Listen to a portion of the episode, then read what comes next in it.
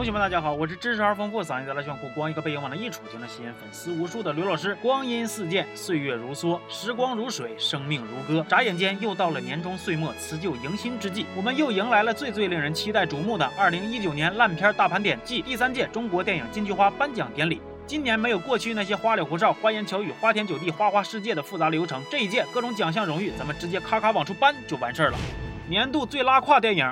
上海堡垒，上海堡垒，一部拥有浪漫、爱情、青春、初恋、缠绵、悱恻、大城小爱，但就他妈没有科幻的科幻电影。一部让你看完压力剧增、血管紧绷、腰膝酸软、手脚乏力、内分泌失调到气不打一处来的科幻电影。中国科幻电影历尽艰辛，终于逐步走上正轨之时，上海堡垒拼尽全力，毫不犹豫地掰弯了轨道。当中国科幻电影终于昂首挺胸地打开世界科幻之窗，上海堡垒仅凭一己之力又给他给关上了，完了还随手锁死了大门。他用几十部网大。的制作成本拍出了宛如一部网大的品质，他用狗屁不通的故事逻辑让观众磕头哭泣，甚至想与导演同归于尽。老话说前人栽树，后人乘凉。上海堡垒用实力告诉大家，这个梁我不成了，这个树我不养了，反正再养也没有用，倒不如建一棵成一棵，成一棵拔一棵。堡垒千万座，上海第一座，拍片不规范，行业全玩完。二零一九金菊花年度最拉胯电影，实至名归。年度最辣眼电影。猪八戒传说，猪八戒传说，全片从头到尾都透露出令人作呕的气息，阴森的画风，恐怖的调色，五毛钱做三部，一块钱不卖的特效，尴尬的演技，稀碎的台词儿，尬到你脚趾头抓地都能抓出一座秦始皇陵的剧情。猪八戒传说为观众全方位、立体式的呈现出了一场将恶心进行到底的光影盛宴，其中角色造型甚至还有对霹雳布袋戏的致敬，完美诠释了啥叫光屁股上天花板就是不要脸。宣传文案约等于在线碰瓷儿，剧情简介几乎是完美诈骗，电影用几乎为零的。前期投资成本最终狂揽六千多万的票房以及豆瓣二点二的高分，这是经济学史上的宝贵案例，这是电影史上的不朽传奇。二零一九金菊花年度最辣眼电影，实至名归。最夹带私货犯罪片《欲念》。游戏《欲念》游戏豆瓣评分二点九。作为一部犯罪片，其最大的亮点就是让观众气得想犯罪。剧情推进为了悬疑而悬疑，故事结构为了反转而反转，把你脖梗子、腰间盘全都给你转秃了。伏笔一层一层又一层，就好像俄罗斯套娃成了精。导演身兼数职，不仅要全面掌控影片的制作，还要以男主的身份完成整部影片的拍摄。抽空还要不辞辛苦的为自己加上好几场跟剧情根本没有多大关系的激情戏。这是什么精神？这是无私奉献的精神，这是为艺术献身的大无畏精神。感动天，感动地。感动了西伯利亚的冷空气。二零一九年金菊花年度最夹带私货犯罪片，实至名归。年度最高开低走动画片《小猪佩奇过大年》，动画歌舞家庭儿童电影《小猪佩奇过大年》上映前只靠一部预告片《啥是佩奇》就火遍大江南北，转发过亿，带来极强的影响力。但是直到上映后，观众才发现电影跟动画没啥关系，跟啥是佩奇也没啥关系，甚至跟佩奇都没啥关系。这只从英国远道而来的明珠，在时长八十一分钟的电影里，只有不足三分之一的戏份，其余时间它贴在窗户上，坐在壁橱里，躺在朱亚文双腿之间，就是不在剧情。中小猪佩奇过大年，一场营销的狂欢，一场光影的灾难。今年看小猪佩奇，明年看小鼠米奇。妈妈，我要看小猪佩奇过大年，看大耳光子两个够不够？够了，谢谢妈妈，妈妈真好。二零一九金菊花年度最高开低走动画片，实至名归。年度最酸臭爱情片，下一任。前任，下一任前任，豆瓣评分二点八，好于百分之零的爱情片，渣男绿茶齐聚一堂，男男女女没一个正经，几个主角出轨劈腿，不断排列组合，变换阵型，折腾一溜十三招，最后再故作深情的感慨一句：哦，原来你还在这里。别人的爱情甜中带酸，让你化身柠檬精；他们的爱情却酸中有臭，让你吃柠檬也吃不够。舔着大脸硬挂烂片 IP，然后比烂片拍得更烂。你以为这是在蹭热度吗？错，这是为了教导观众们要懂得珍惜现在，展望未来。因为前任。就像这些电影，一个比一个恶心，甚至还有山寨。我期待下一任前任再接再厉，出更多的续集，比如下一部想吐，下一局自雷，下一把轮回，下一站八宝山。二零一九金菊花年度最酸臭爱情片，实至名归。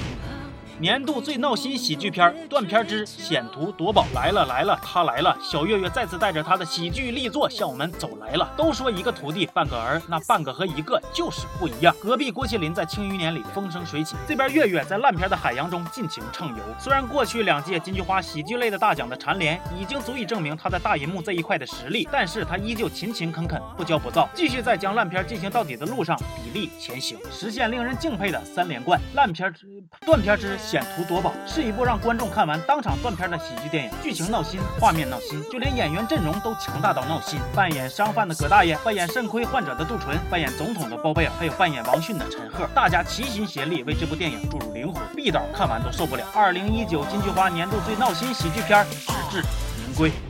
年度最弱智悬疑片《双生》，一部打着悬疑的旗号却只知道腻腻歪歪搞多角恋的悬疑电影；一部所有观众都猜到了真相，只有主角始终蒙在鼓里的悬疑电影；一部只要你智商超过六十，看他都会感觉到自己被侮辱侵犯的悬疑电影；一部看完冷抖哭，不知道国产的悬疑到底还能不能好了的悬疑电影。落魄少年为钱沦为工具人，深陷多角恋无法自拔；连体姐妹为爱反目成宿敌，最后大打出手，伤亡惨重。悬疑的细节全靠轮椅铺垫，悬疑的气氛全靠轮椅。烘托全片最强火力就是这个轮椅。双生曾经还提名过金扫帚奖，如今又再度获得金菊花奖，这不是运气，这不是巧合，这是实力，是底气，是不 妈的片子赢得的荣誉。二零一九金菊花年度最弱智悬疑片，实至名归。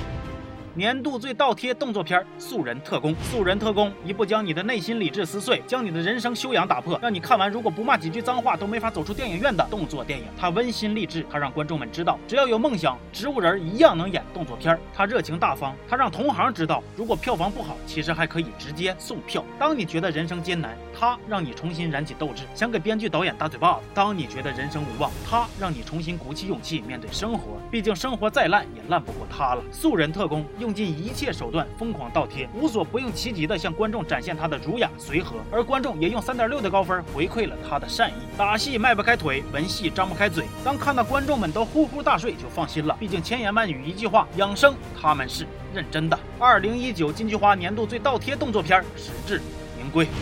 年度最点儿背演员王大陆。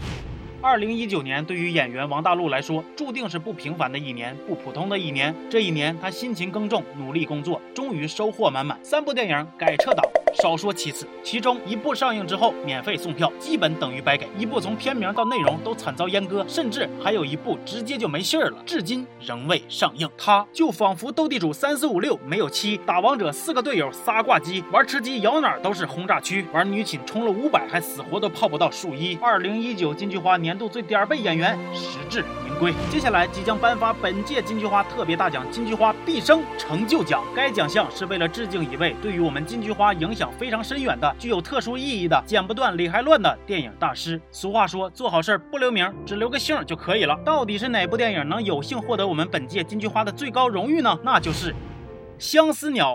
之恋，相思鸟之恋与影史奇作《逐梦圈圈圈》有着异曲同工之妙，鬼斧神工之貌。电影由某文化公司老董亲自下场，自编自导自演。影片延续了之前《逐梦圈圈圈》那艰苦朴素、粗制滥造、稀里哗啦、莫名其妙的胡咧咧创意路线。不管是演员丑到极致就是潮的腐化造，还是后半夜现代主义村东头企业家风格的拍摄手法，亦或是蒯总那不屈不挠、略显叛逆的发际线，都能带给观众最大程度上的视觉冲击和震撼。剧情编排方面也是非常的惊天动地、铤而走险，多。女争议男的矛盾设定，表现出导演内心深处对伊甸园艺术的追求，对就尼玛离谱的梦想的坚定，以及对光影世界到底能不要脸到何等程度的探索。相思鸟之恋虽然从头到尾你都看不着鸟到底在哪，但是你也同样找不着恋和相思。看完全片，你会获得此生难遇的观影体验。在片尾字幕出现的那一刻，整个人生似乎都变得索然无味。那是人类对自我忍耐极限的突破，那是人类对顽强生命力的挑战。横看成岭侧成峰，只缘身在此山中。人生自古谁无死？要。留清白在人间。二零一九金菊花毕生成就奖《相思鸟之恋》